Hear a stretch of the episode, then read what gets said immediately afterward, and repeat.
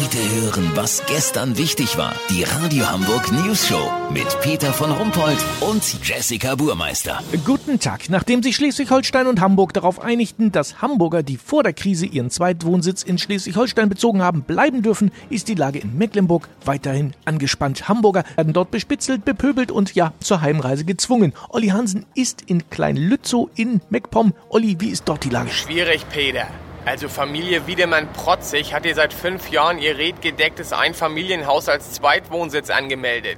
Sabine Wiedemann-Protzig sagte mir gerade, es gab nie Probleme mit den Eingeborenen hier und jetzt seit Corona plötzlich dieser Hass. Nennt sie die Leute wirklich Eingeborene? Ja, sie findet die Leute hier schon ein bisschen rückständig, aber irgendwie auf eine Art auch drollig. Im Supermarkt oder am Strand hat man sich eigentlich, ja, zwar nicht gegrüßt, aber auch nicht gleich die Polizei gerufen. Weißt, wie ich mein? Also dann war das Verhältnis vorher doch schon angespannt. Naja, also Sabines Mann, Gerd Wiedemann-Protzig, ist Anwalt und hat sich damals als Wessi gleich das größte Baugrundstück gesichert, um seine 250 Quadratmeter Bude hier hinzusetzen.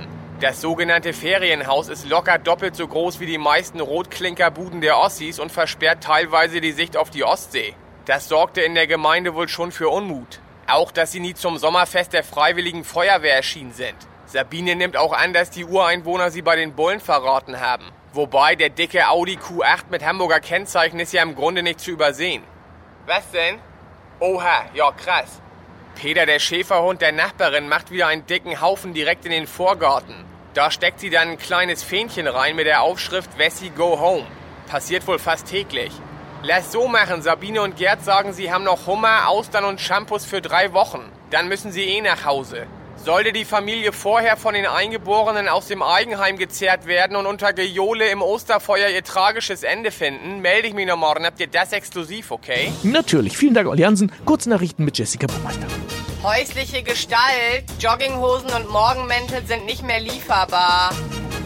Homeoffice, Astronaut gibt auf, nachdem er immer wieder von der Zimmerdecke ungebremst auf den Fußboden geknallt ist. April, April, ein unbekanntes Virus legt die halbe Welt lahm. Alle müssen zu Hause bleiben. Ja, ganz ehrlich, habt ihr das echt geglaubt oder was? Das Wetter. Das Wetter wurde Ihnen präsentiert von Mecklenburg-Vorpommern. Viel zu schön, um da zu bleiben. Das war's von uns. Bleiben Sie gesund. Krank sind wir ja schon.